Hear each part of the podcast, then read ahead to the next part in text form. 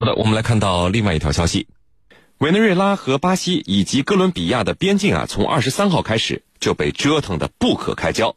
美国和委内瑞拉反对派组织的物资没能闯关进入到委内瑞拉的境内，运送物资的车辆在哥伦比亚和巴西境内的时候啊，就被自己人向委内瑞拉边防部队投掷燃烧物时不小心给烧了。而与此同时呢，由拉美主要国家组成的利马集团明确表态。不支持美国军事干预委内瑞拉，所以现在不光物资运不进去，连跑到哥伦比亚来制造事端的反对派领导人自己也回不去了。那么接下来委内瑞拉的反对派和美国还能够出什么样的新招呢？我们和您一起来聊一聊这个话题。袁教授，呃，二十三号委内瑞拉反对派和美国主导的边境闹剧啊，带来了人员伤亡。虽然呢有几十名军警叛逃。但是委内瑞拉的军警很好的控制住了局势，没有让物资进入到委内瑞拉的境内，也没有让事态扩大。那么，您现在能不能给居民朋友们分析一下，委内瑞拉的军警部队是如何做到这点的呢？好的，呃，应该说控制住委内瑞拉和哥伦比亚、巴西的边境地区啊，呃，不让反对派把他们的所谓人道主义救援物资运进委内瑞拉境内。那么，作为委内瑞拉军警来说呢，要做到这一点的确不容易。那么，为了能实现对边境局势的有效掌控，马杜罗政府啊，可以说也是想尽了办法。首先呢，就是加强了对哥伦比亚和巴西交界的边境地区的军力部署。目前，马杜罗究竟在边境地区部署了多少军警？呃，实际上并没有确切的数字公开。但是从新闻图片上，我们可以看到。委内瑞拉军警手拿着盾牌，排起了人墙，在通往委内瑞拉的边境大桥上阻挡运输所谓人道主义救援物资的大货车。显然，边境地区的军警的力量比平时得到了数倍的加强。其次呢，就是关闭了和巴西、哥伦比亚边境的要道，那么让呃军队呢在本国的空域和海域执行旅行禁令。以阻止美国和反对派把所谓的人道主义救援物资偷运进委内瑞拉。再次呢，就是加大了舆论宣传的力度，让委内瑞拉人民去了解美国及其反对派，呃，运送所谓救援物资的真实目的。目前呢，委内瑞拉的宣传机器可以说也是开足了马力，去揭露美国及反对派的阴谋，使广大民众啊丢掉对他们的幻想。呃，不过实事求是的讲啊，委内瑞拉由于近年来一直处于经济崩溃的边缘，那么恶性的通货膨胀呢，使得委内瑞拉的下层民众啊苦不堪言，这就呃使得委内瑞拉呢，这个有很多民众呢也幻想呃通过推翻现政权来改善生活，呃，但是委内瑞拉在二十世纪前十年啊，依靠石油带来的高收入，在国内实施了高福利政策，那么中下层的民众呢也因此受益良多。那么这就是马杜罗政权至今仍然有不少中下层民众和军队衷心支持的一个重要原因。因此，通过揭露美国和反对派只是为了推翻马杜罗政府，而并非是解救委内瑞拉人民的这种宣传呢，可以使得大多数人放弃支持瓜伊多，而获取呢这个呃想获取呃救援物资的这种想法，从而减轻边境地区军警的压力。当然，我们也要看到委内瑞拉这样的做的举措呢。只能解一时之急，并不能从根本上解决问题啊！是您，陈教授，呃，我们再来看到委内瑞拉周边的国家啊，利马集团是明确表示反对军事干预委内瑞拉了，但是呢，这些国家还是给美国及委内瑞拉的反对派提供了大量的支持，甚至包括美军的一些活动，是不是公开反对军事干预？其实可能是受到他本国国内民众的影响。暗地里呢，这些国家提供便利，呃，那不就是变相在支持美国和委内瑞拉反对派通过暴力的方式来达到他们的目的吗？对此您是怎么看的？好的，那么这一次啊，在这个利马峰会上，多数国家都是反对对委内瑞拉进行军事干预的。那么利马集团是个什么组织？利马集团它是由阿根廷、巴西、智利、哥伦比亚、墨西哥。秘鲁等十三个拉丁美洲的国家啊，它是以拉美为主的，再加上一个加拿大。那么这个里头呢，有部分成员国它是承认瓜伊多为委内瑞拉的临时总统的。那么为什么在这次峰会上大家都反对军事干预呢？我们以巴西为例啊，巴西和委内瑞拉它有一个共同的边境。如果说以军事干预的方法来推翻马杜罗政府，那么巴西作为和委内瑞拉交界的这一侧，自然是难于幸免的。也就是说，届时大量的难民有可能涌入到巴西境内，同时呢，委内瑞拉国内的战火也有可能外溢到巴西的境内。届时啊，巴西就无法独善其身，很有可能被拖下水。所以，巴西出于自身的利益，明确表态不会支持军事干预，同时也不允许我们自己的领土让美国人借用啊作为军事基地。那么这里头还有一个问题。是什么呢？就是，毕竟，你美国利用这些利马集团，像巴西啊、哥伦比亚这些国家，去攻打委内瑞拉的话，那么这些国家就有可能直接跟委内瑞拉结下冤仇，那么很有可能不共戴天。这对这些国家来说，他认为也没有必要，因为你委内瑞拉的石油我们还是需要的，我没有必要因此而。完完全全的走向敌对化，因为未来的局势啊，谁都说不上，这是第二个因素。那么第三个因素呢，就是这些国家非常担心，从此会出现一个先例。所谓先例，就是你看我把国土提供给美国，用作军事基地，用作中转地去攻打另外一个国家。那么未来是否会有其他国家模仿效仿来攻打我？所以这里头。也是这些国家最为当心的另外一个原因。那么还有一个原因就是，无论是巴西还是哥伦比亚，它都有执政党和在野党。执政党和在野党他们在很多问题上是不一致的。那么这个里头你要经过议会的批准。所以巴西的副总统这个叫汉密尔顿·莫朗他就说了啊，我们利马集团不支持对委内瑞拉进行军事干预，因为我们巴西。啊，需要经过议会的批准，在没有和议会商量之前，我们没有办法做出这样的决定。但是目前政府中的大部分人都是反对美国借用我们的领土的，所以这里头我觉得讲的就非常的明确，就是我还要经过议会这一关，议会的在野党肯定跟我们执政党他是对着干的，不可能同意我们的这个任何决策。所以从这一点来看啊。这个有四个他们的原因，来表明利马集团的一些国家，他们并不支持去动用军事手段来干预委内瑞拉局势。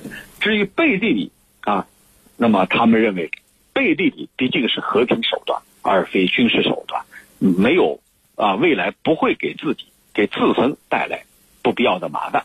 主持人。好的，那袁教授啊，现在的情况来看的话，是不是没有军事干预，委内瑞拉国内根本是不可能有任何现状的改变？那么都认为美国不可能军事干预委内瑞拉，这会不会只是一个烟雾弹呢？呃，关于这个问题呢，我认为委内瑞拉现状的改变呢，可能大体上有三种情况。第一种呢，就是委内瑞拉军队的高层被美国和瓜伊多领导的反对派所策反，发动军事政变来推翻马杜罗政权。那么这种可能性目前来看并不大。军方高层作为委内瑞拉的既得利益者呢，对马杜罗的支持应该说一直没有变。倒是中下层军官和士兵啊，由于现在委内瑞拉经济状况不好，那么他们对现状不满，出现了不少呃叛逃者。但是绝大多数军队依旧呃处于一种可控的状态。未来美国和瓜伊多可能会把主要的精力放到策反军队上。那么只要军队能够策反成功。即使不能彻底的推翻马杜罗政府，也会让委内瑞拉陷入到类似利比亚一样的内战的深渊。第二种呢，就是马杜罗政府和反对派进行政治谈判。那么从目前的形势来看呢，瓜伊多在没有外力帮助的情况下是很难推翻马杜罗政权的，而马杜罗呢也没有办法彻底去消灭瓜伊多领导的反对派。那么更重要的是，呃，委内瑞拉国内糟糕的经济形势，严恶性的通货膨胀。对于马杜罗政权才是最严重的威胁，所以出于稳定国家形势、谋求经济发展、改善民生条件的需要呢，那么马杜罗啊，应该是寻求政治解决当前事态的办法，通过对话和协商实现他们朝野的和解，那么这才是解决委内瑞拉问题的上上策。当然，马杜罗现在还不愿意对反对派做出让步，而反对派呢，在美国的支持下，也是有恃无恐。那么政治对话的大门虽然没有关上，但是前景并不被人们看好。第三种呢，就是美国派兵介入。从实力上讲，美国呃完全具备军事介入颠覆马杜罗政权的这个能力。呃，但是派兵介入委内瑞拉的可能性呢，现在虽然不能完全排除呢，呃，只是呢，呃，特朗普呢现在迫于内忧外困，受到种种的制约，目前还不方便对委内瑞拉大打出手。所以啊，认为美国不可能干预委内瑞拉，只是一厢情愿的想法，只不过是呃，目前对特朗普而言呢，呃，形势呃还没有到一定要派兵干涉的这个地步。那么，呃，应该说呢，呃，美国是在寻找一个合适的机会来介入到委内瑞拉之中。那么所，所以以目前委内瑞拉的形势呢，如果拖下去，对马杜罗而言是绝对不利的。拖久了。不是国内的军方倒戈，就是美国等域外势力介入，而反对派现在肯定是希望以拖代变，最终取而代之的啊，是令。陈教授啊，呃，接下来委内瑞拉反对派和美国还能想出什么样的新花招呢？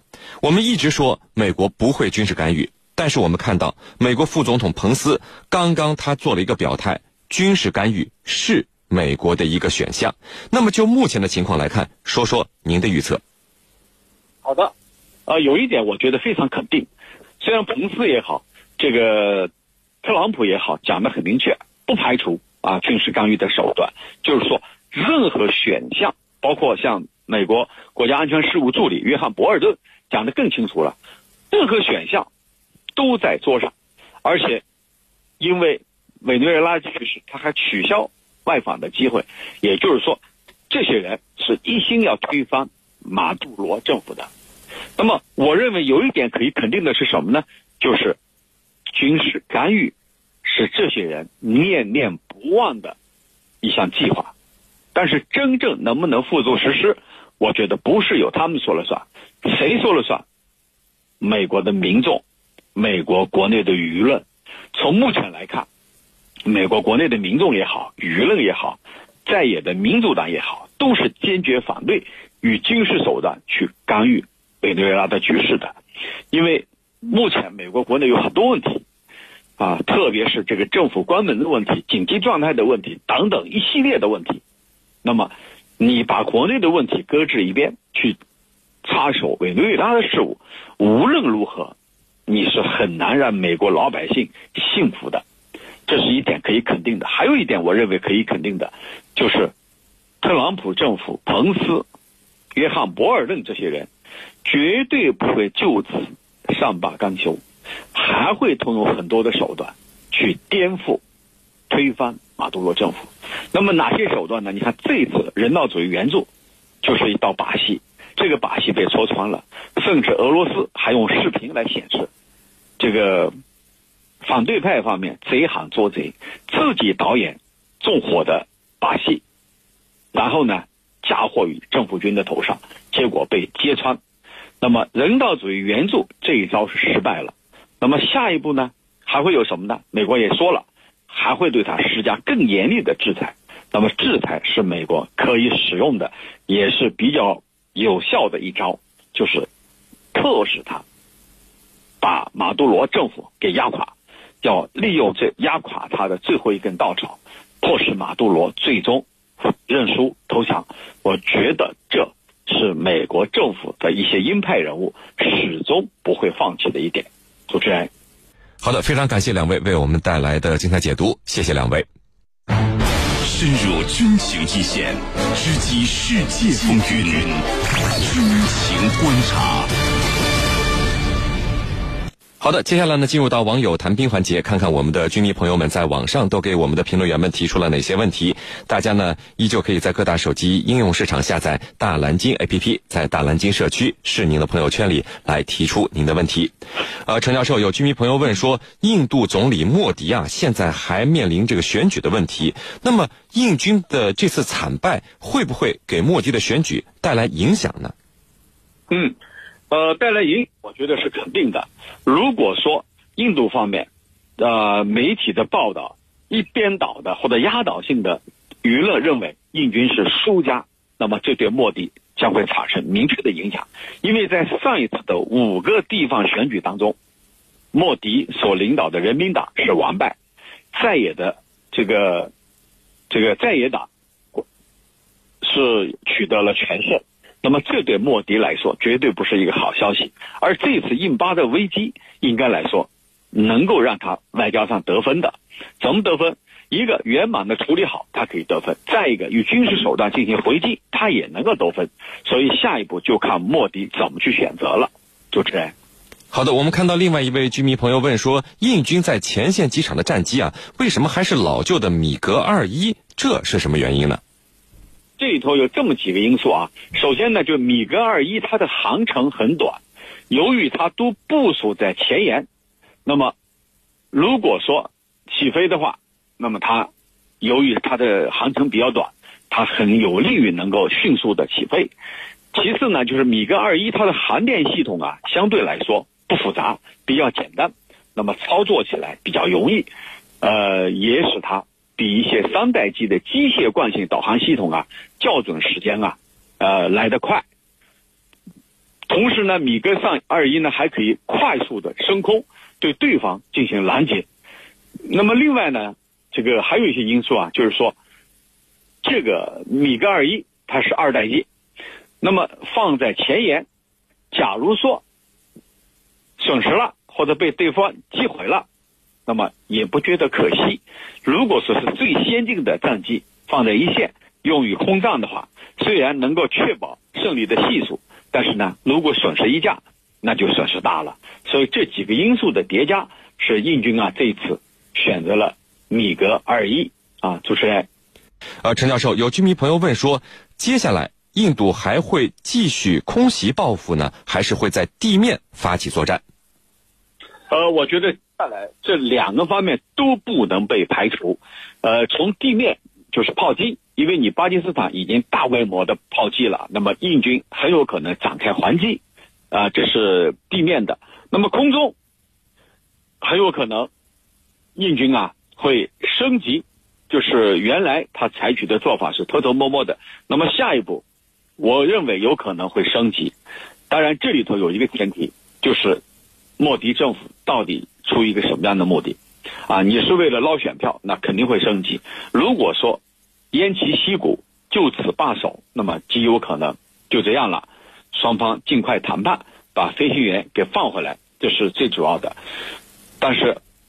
不管怎么说，由于这一次正好面临一个大选，就是未来的局势啊变得不可预测。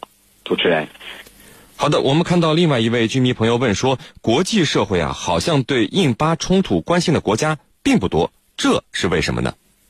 嗯，这里头也是有原因的。为什么他们关注不多呢？你看最近有很多大事情，第一，非常震撼的啊，吸引全球注意的，就是金特会。第二次金特会在越南河内举行，这两天，紧接着，金正恩将会访问越南，正式访问越南，这是除中国之外的第二个外交秀，所以核心和关注的焦点都在这个上面。那么在欧洲，英国面临脱欧可以说是一筹莫展，这也是世界关注的。再一个就委内瑞拉的局势。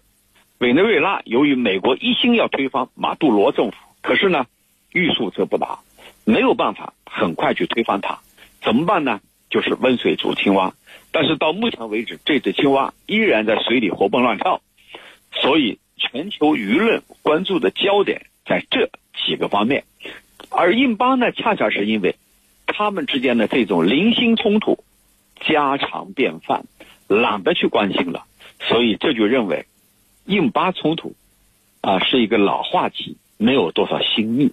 主持人，呃，陈教授，有居民朋友就问说，很多人觉得克什米尔又重新成为全球一个不安定的火药桶，您是怎么看的呢？嗯，的确，克什米尔地区啊，可以说冷枪天天有，越境也是家常便饭，的确是一个火药桶。呃。印巴克什米尔地区，还有呢朝鲜半岛啊，还有那些这个巴尔干，都被称为世界上的火药桶，是非常有名的。但是这一次呢，我觉得情况有点不同。啊，一方面呢，印度很快要面临大选；另外一方面呢，这个印巴两国呀，都需要外界的投资。外界的投资是最惧怕不稳定因素的。如果这个地方非常稳定，你比如说拿我们的周边，像越南呐、这个柬埔寨这些国家来说，他们比较稳定，那就成为各方投资的一个热土。那么印巴很显然不希望造成一个动乱的局面，因此呢，我认为双方见好就收的可能性是非常大的。主持人。好的，我们看到另外一位军迷朋友问说，巴基斯坦方面为什么只进行了驱逐，没有击落印度战机呢？嗯，我们设想一下，假如你把印度的战机给击落了，那个性质就变了，事态就会扩大。那么印度肯定受到羞辱啊，他会不依不饶啊，所以把你驱逐出境，你是入境我们的，我把你驱逐，也表明呢我的姿态，我不让你入侵，但是我也无意去扩大战火。而对印度来说，他也有台阶了。你看我达到目的了，炸死了对方三百多人，那么我也回来了。所以呢，双方啊都满足了颜，保住了颜面啊，也就意味着不太可能大规模的继续打下去。主持人，呃，陈教授，有居民朋友问说，美国总统特朗普承诺给朝鲜安全保障啊，美国的承诺以前老是被自己违背，这朝鲜这次怎么就会相信美国了呢？嗯，朝鲜根本就不相信美国，美国的所有的承诺，他是会出尔反尔的，会推翻自己的承诺的。那么朝鲜之所以这么做，也摸准了美国人的这个步骤，也就是说，朝鲜是在按部就班啊。你不是要承诺吗？那我也做出承诺。那下一步你该解除对我的制裁，那么由此来获得实惠，来缓解这个对朝鲜的制裁。同时呢，双方设立像。联络处一样的机构，也就表明两个国家不再是敌对了，而是一种正常的国与国的关系。所以这是朝鲜要达到的诉求。主持人，好的。那我们看到另外一位居民朋友问说，俄罗斯在中东地区的利益是不是就靠这个什叶派之狐了呢？不是，俄罗斯在中东地区的利益，它绝对不是说站在什叶派一边，因为你这样的话，很有可能被逊尼派敌对。而逊尼派的势力和影响力要远远大于什叶派，只不过呢，目前什叶派里头像伊朗这样的国家呢，被其他国家视为是刺儿头，啊，他们不敢碰而已。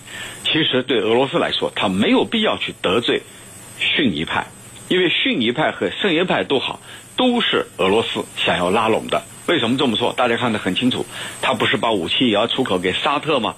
同时跟其他的海湾国家关系也都很好啊，所以这就说明。俄罗斯绝对不会只依赖一方，而是会把这个地方所有的各方都能够笼络在手。这样的话，它的影响力、它的势力范围就会更加扩大，包括以色列。那么，以色列总理内塔尼亚胡又去俄罗斯访问了。这里头就是说，这些国家都认俄罗斯是这一地区的强有力的势力和影响力。主持人。呃，陈教授，有居民朋友问说，对于现在委内瑞拉的局势啊，您怎么看？美国和委内瑞拉反对派呃有没有达到目的呢？好的，呃，目前委内瑞拉的局势呢，呃，是处于一个拉锯的呃状状态。呃，反对派方面说，三二月二十三号是一个节点。那么我记得我在节目里头也分析了，我说这个不太可能成为一个分水岭。果然，事实证明了我的预判，委内瑞拉。反对派并没有得逞。二月二十三号这一天是这个临时总统就任一个月，啊，自称为临时总统啊一个月的时间，同时呢也是把人道主义救援物资要强行运到委内瑞拉境内境内的那一天。但是呢，委内瑞拉政府很好的处理了这个事件，而且呢，国民警卫队和军方。保持了很大的克制，没有酿成大规模的流血事件。这样的话，美国和西方国家很难再有这个在这件事情上很难有新的滑头、新的借口来进行介入。但是呢，未来呃，利马集团会议要召开，在这次会议上，我觉得支持委内瑞拉的和反对委内瑞拉的各国肯定会进行一场博弈。那么，临时总统。这个瓜伊多要出席，呃，他有可能会取得美国的新的支持。